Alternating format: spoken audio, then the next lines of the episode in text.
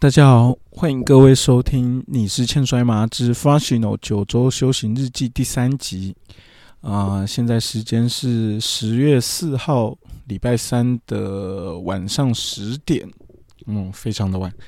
好，呃，首先我先来回一下呃听众信箱的呃讯息好了。这位听众名字叫 Jason，他说想请问 Fashio 选手当天在九州第一场比赛的。观众跟台湾观众热情程度的分数比较，然后后面刮胡日本训练加油，好，谢谢你。呃，我觉得其实很难做比较，诶，因为那个观众的基数真的是差太多了，你知道吗？因为呃，我印象中我在台湾现场呃见识过的观众最多可能也就一百人左右吧，我我不是很清楚，那是在 NTW 时期的时候。呃，办的大赛，呃，那日本这边就是，呃，就拿九州来说好了，因为我到现在为止都在九州嘛，我也没去过其他团体，这边的观众随便都是两三百人起跳的，那甚至呃七八百人，甚至呃将近一千人是他们的常态，所以。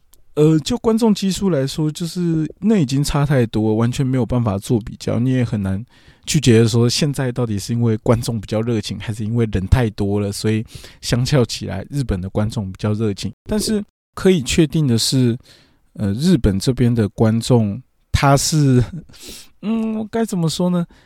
他们比较不会吝啬于给你鼓励，就是尽管，呃，对对他们来说。你是一个没有人认识的一个咖小，但是，嗯，他们还是会在赛后遇到你的时候，呃，去，呃，给你做一些鼓励啊，一些加油打气的的一些话，或甚至会很想要找你合照啊什么之类。我觉得这是在台湾比较不一样的一个地方。对，因为现在这个时间，我其实又打完了，呃，已经打完了我第二场比赛，但那个我们。后面一点再提这件事情好了。好，首先我们先延续上一集的结尾。呃，在打完了我的日本出道赛之后，呃，隔天因为是休息，呃，就是九州这边是呃前几集有提到一到五训练嘛。那如果有比赛的话，就是隔天会 off，就是整天都是休假，可以让选手去好好做修行。但是呃，虽然是这样说，呃，目前为止，就是我们这一批外国选手，其实 我们那一就休息的那天，都还是会先去健身房做个训练什么的，再嗯再去做其他的事情，就是基本上在这边就是训练没有停过了。那总之，上次的呃出道赛打完隔天，呃，我们一行人几个外国人，我们就一起去了博多。我应该是第一集的时候有提到我自己去了博多，不过那一次是因为自己去，所以呃，大多时间都是我一个人在那边闲逛，在看我自己喜欢的东西。那这次比较不一样，是由呃日本九州这边现在的冠军呃野崎广大选手带我们这几个呃外国人一起去博多去一间。我也忘记那间百货公司叫什么，反正是另外不是我去过那间百货公司，去那边呃到处逛逛这样。呃，那他他带我们的这批外国人，好，首先他自己是日本人，好，那我我是台湾人，然后有两个美国人，再加上一个英国人，所以其实这是一个你知道吗？呃，国籍非常多元的一个很奇怪的组合。但总之我们就去了。然后，呃，在去的时候，呃，因为九州在前几个月的时候有来过两个意大利人，然后，呃，那我们准备要出发去博多的时候，呃，英国选手他就跟我们讲说，诶，他等一下要带我们去吃一个，呃，非常便宜可是又很好吃的一个意大利餐厅，然后他说，尤其是之前啊，那个。呃，在九州的这两位意大利的选手，呃，几乎每个礼拜都会跑去博多吃这个意大利餐厅，就是这反正就是从他口中听起来，就是 CP 值超级无敌高，很好吃，然后又很便宜的一个选项就对了。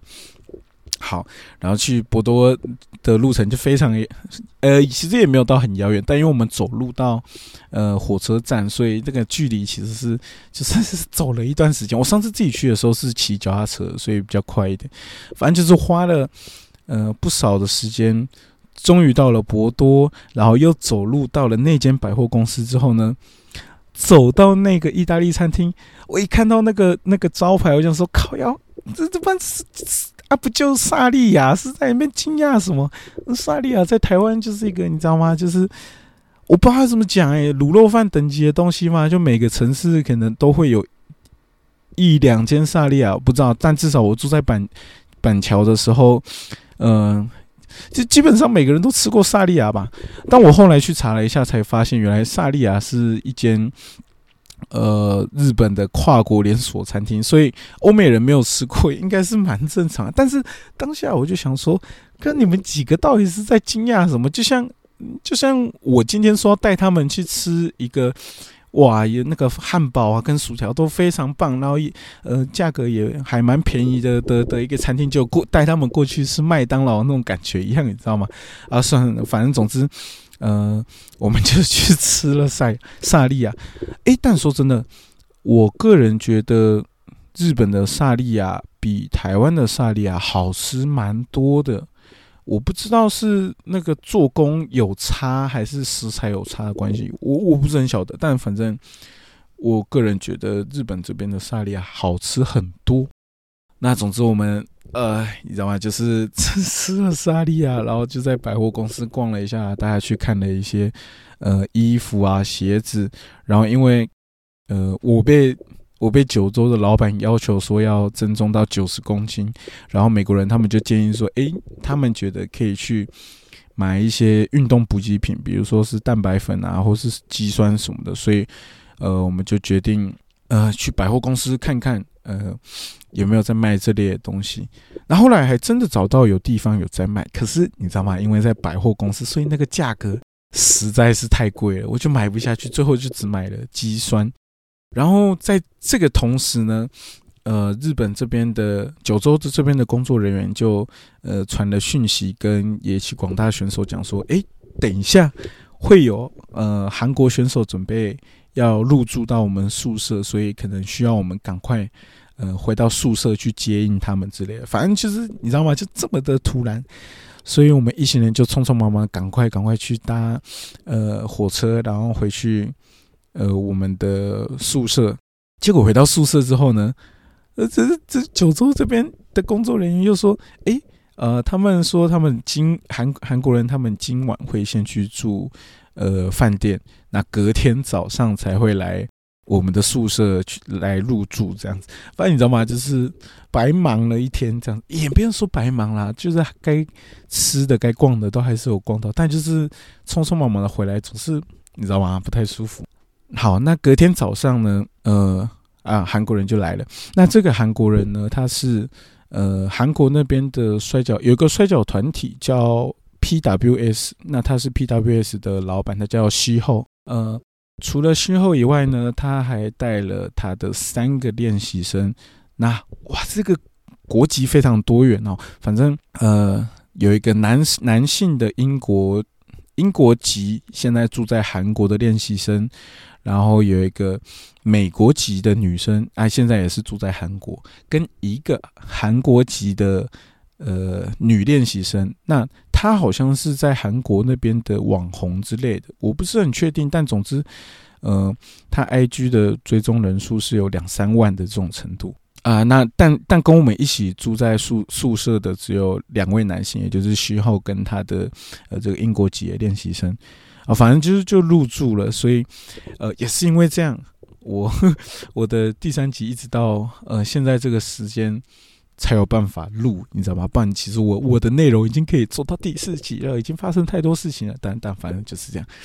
呃呃，韩国人他们加入训练之后，其实呃，我个人觉得对我们的训练是产生了蛮大的变化。首先，我应该前面两集有讲过，呃，在九州这边的训练是非常的累的，他们会先呃做很多很大量的体能训练。呃，那对他们来说只是类似像暖身的感觉，然后才开始在练摔跤的东西。呃，但是韩国人他们来了之后，就我讲韩国人会不会怪怪的？就有两个也不是啊，算了，反正就是韩国人。呃，他们来了之后，我想应该是呃，塔基里桑他感觉得出来，这几个应该没有办法先做这些体能训练，再开始练呃摔跤。其实呃，甚至他们有很多东西是还没有办法做到的，呃。像是比如说我们说简单的护身跟翻滚好了，呃，他们很多基础的动作其实都还没有办法掌握的到很好，嗯，这也变成一件事情，就是呃，首先第一人变多了，所以我们每个人能。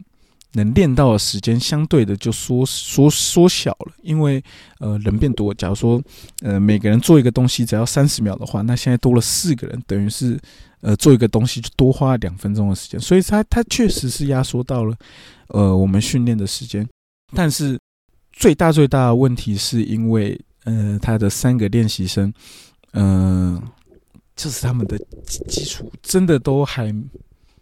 没有到一个基本的程度，就是连侧护身这类的东西都还没有办法打得很好，那也就导致我们呃在训练的时候没有办法就多练一些呃我们已经可以打一些正常的护身以外呃在进阶的一些训练的内容，但是这其实就是对我来说也我也觉得是还好啦，就是我也可以去。感受一下这些日本的前辈们，他们是怎么在教一个呃完全没有基础的人去学习护身这一类的东西。呃，不过其实其他国家的人就不这么想喽。还有包括一些，包括几个日本前辈也有在带训练的日本前辈，我就不不讲是谁了，我就我怕怕会伤害到大家对这些前辈的印象。反正呃。韩国人他们加入训练的第一天，刚好很多九州这边的选手那一天也都来，呃，跟我们大家一起做训练。然后其中就有一个平常也会在带训练的前辈，就是在看这些呃几个韩国练习生的动。哎，老板他的动作其实是还蛮还蛮不错，还蛮厉害的，有水准。但是他的练习生因为都太太菜了，所以啊，那真的是一看就知道就是完全不行，你知道吗？反正那个前辈就。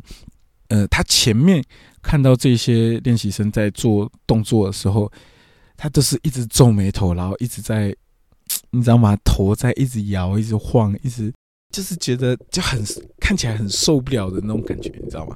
然后到大概中间的时候开始，他就已经放弃了，他已经不想去呃跟这几个练习生讲说，哎，你们哪边要注意什么，他都不讲了，他反而是就直接。呃，当轮到这三个人在做东西的时候，他头就直接转过去，他干脆不看了。可能他他觉得他眼不见为净，他没看到心情也比较好之类的吧。反正就是这几天的气氛就稍微有一点点尴尬，就对了。这同时也让我想到一件事，就是呃，如果呃当初我来日，我在我来九州这边的时候，我的基本功是像他们一样没有到那么扎实的话。哇，说不定我现在整个人的的这个状态会很不一样，你知道吗？因为呃，至少就是基本的东西我都还做得到，只是我很多细节的地方需要去做修正。可是我还我是还可以跟得上训练。那如果我基本功不扎实呢？我这三个月要怎么活？你知道吗？一个一个带训练的前辈，他根本懒得鸟你耶！我操，你知道这心理压力是真的是。非常大的，所以这边还是要再次感谢，呃，帕叔叔这边真的是把我训练的很好，就是很，哎，我也我也没有到很好啦，我不敢说，但是就是很感谢他们啊。那呃，反正那那几天呢，就是有一些外国人们，他们的声音也比较多，就是觉得哇，我们就是能练的时间已经这么少了，然后他们来了之后又压缩到我们的时间，然后。我们又没办法做一些进阶的训练，他们就觉得啊，其实很烦，你知道吗？因为其实我我到现这里已经快要一个月了，已经三个多礼拜了吧，应该是。所以哇，我离要离开九州的时间，其实你知道吗？就是已经越来越近了，也没有到那么那么快了，但就是你知道吗？在这边的时间都像是用飞的一样。然后在跟这几个韩国人训练了几天之后呢，马上呃，在十月应该是一号吧，十月一号的时候迎接了我在日本的第一场大比赛。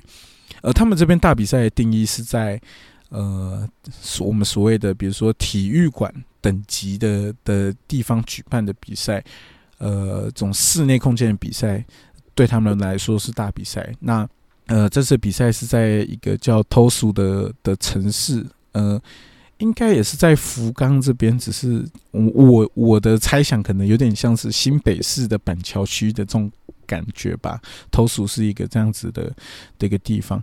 呃，反正呃，在体育馆里面比赛，呃，那个观众人数是真的是多到很夸张。我记得好像一点下午一点二十分的时候开放观众入场，然后到一点半的时候，呃，已经有工作人员在讲说一楼已经爆满了，要赶快紧急加开二楼的呃这个看台区这样子。反正那个观众人数真的是多到很夸张。呃，我没记错的话是将近有。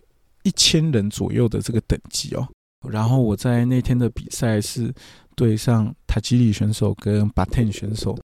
首先，我我觉得非常，我不知道怎么形容这种感觉，但对我来说那是很感动的一件事情。就是呃，一样的月光这首出场乐对我来说有什么意义？我我印象中应该在之前的节目里面有跟观众提到过。然后，当我今天在日本，尤其又是一个在将近一千人的一个呃赛场、一个赛事的会馆里面，呃，听到一样的月光的音乐，然后出场，一出场看见整场完全爆满的人，然后在呃花道选手出场的花道这边，呃，站满了满满的观众，想要跟你。击掌挥手，想要跟你欢呼什么？尽管我对他们来说，呃，可能我是第一次出现，因为上一次比赛是在购物中心，所以可能不一定每个观众都有看过我的比赛，也也可能很多选手是第一次听到呃呃我的名字这样子，所以那是非常令人震撼的一件事情。出场前，我记得，呃哦，因为我在台湾，嗯，应该说是到目前为止，我比赛。只要出场前，我就会呃一直在干呕啊，干嘛？就是我已经是肠肠燥症的状况就对。但是那天情况真的是完全不一样。我一出场，然后看见那么多人在欢呼的时候，我的心脏就就就开始缓，就是没有到那么的急促的感觉。嗯，我反而是缓下来，然后是想办法在。融入到整个观众里面，然后我当然心情还是很兴奋的，但是那就跟紧张的感觉是完全不一样的。啊，你可以很完全的感受到，那就是现场那么多观众，呃，同时投射给你的那种情感，让你可以很安心的在这个空间里面打比赛的那种感觉。那总之在这边。出场真的是非常神奇的一件事，尤尤其你用的音乐又是跟在台湾的时候一样。当然，我没有这个音乐的版权啊，所以就是如果发生什么事，拜托不要告我，我很穷。好，然后我们来说说那场这场比赛好了，因为呃这场比赛其实有点偏向 comedy match 的那种那种感觉，因为 b a t 选手他本来就是一个呃比较偏喜剧成分的呃一个选手，但是。反正他们那天在台上说什么，我是完完全全听不懂诶，你知道吗？因为他们要不就是讲日文，要不就是讲呃日本腔很重的英文，所以我其实我完全都听不懂。但那天的比赛，我是单纯靠呃我对摔跤的理解跟观念，在决定我等一下要做什么事情。就是你知道吗？那在跟。台湾的时候，就嗯，因为在台湾其实也不太一样，因为每个选手其实你私底下都很熟，你也知道他们会干嘛，所以其实那是一个很有默契的情况下，所以这是这是很不一样。可是呃，对我来说很开心的一件事情就是，哦，好像我对摔跤的理解也已经到了一个就是呃语言不通的情况下。呃，我也可以跟这些选手去进行交流，去打一场比赛的这种感觉，就是那是一个很神奇的，就是你知道吗？摔跤它就是，我觉得也许就是一种肢体语言。不同国籍的人，你们语言不通，可是你们可以就靠摔跤的这些肢体的东西来做交流。我觉得那是一个，呃，很酷的一个状态。那我我特别想讲的一个东西是，呃，因为这也是我第一次在，呃，赛场上跟塔吉里选手，呃，有一些比赛的交流。那我能感受到的一种特别的感觉，就是他其实做的东西。全部都是很基本的东西，但是你就是能完全感受到它的基本跟你的基本是两个完全不一样的存在。它的基本里面还有太多太多满满的细节，它一个基本的东西里面可能就有二三十个很细节的的一个呃，我们讲小副标好了，就是它有一个主主主题的一个。呃，大纲一个题目，它有个题目，可是它下面还有满满二三十个小副标，你就知道这个人的基本功到底有多扎实，而且你也可以很清楚的感觉到，为什么人家会称他是传奇选手？说是传奇选手，真的是不为过，他真的是，你知道吗？那真的是太厉害，而且我认为那是真的在，呃，你在擂台上的当下才有办法感受到的。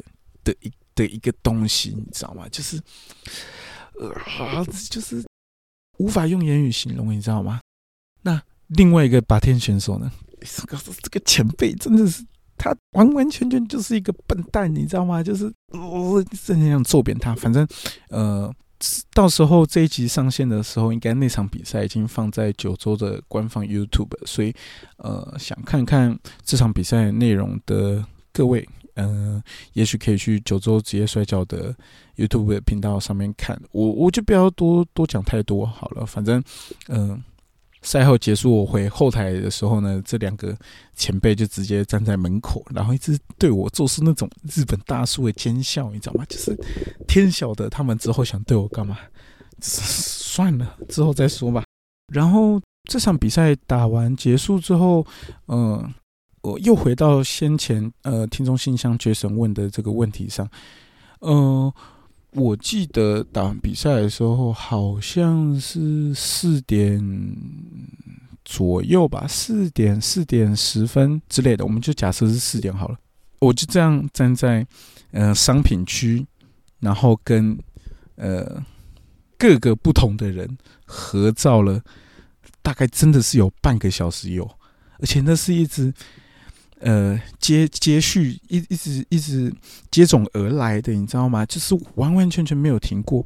然后日本这边的观众呢，其实呃，尤其是九呃九州这边啊，东京东京我不知道，九州这边完全就是呃，他们就是一家人呃的一个周末的休闲活动，就是就大家整家人来看摔跤，然后看完就是哦，可能爸爸妈妈带着小朋友，然后跟每个选手合照啊，什么干嘛的。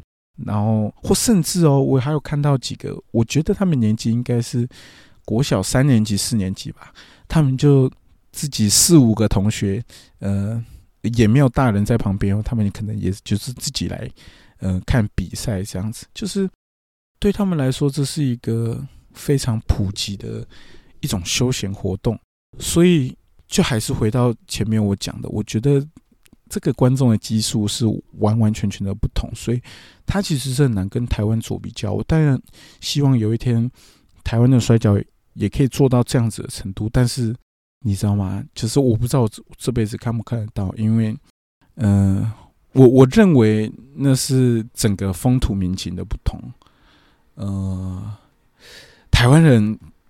你知道吗？他们要去电影院买票进电影院，可能都不一定那么想要了。那看摔跤，嗯，我不知道，但我们会努力啊。我希望台湾也可以有这样子的一天。好，那如果有那一天，那会非常的酷啊。然后，嗯，再来，呃，跟观众合照完，然后大家都撤场之后呢，就是要准备呃厕所擂台。然后我在呃出道站的那一集有讲到，在购物中心呃打比赛，呃，那个装拆擂台要真的是非常的累，因为要等到整个购物中心呃休息了之后，你才可以拆擂台干嘛？但是我要跟大家说，就是其实，在体育馆里面比赛才是最累的。因为他们还要先铺一个呃类似地垫的东西，然后它是一卷一卷的，然后那每一卷都非常的重，然后呃要用这个地垫铺满整个体育馆的地板，呃以防止可能那天的呃比赛的一些，比如说我们的擂台或是呃观众的什么东西去伤害到那个体育馆的地板，反正那个地垫是一个这样子的存在。我但是那个铺啊跟收真的是超级无敌累，你知道吗？因为还我们那天到底用了多少卷呢？我不太清楚，二三十卷应该有吧。每一卷都超级无敌长，超级无敌重，然后你还要再搬擂台什么干嘛的，所以反正那是一个非常非常累的一个情况。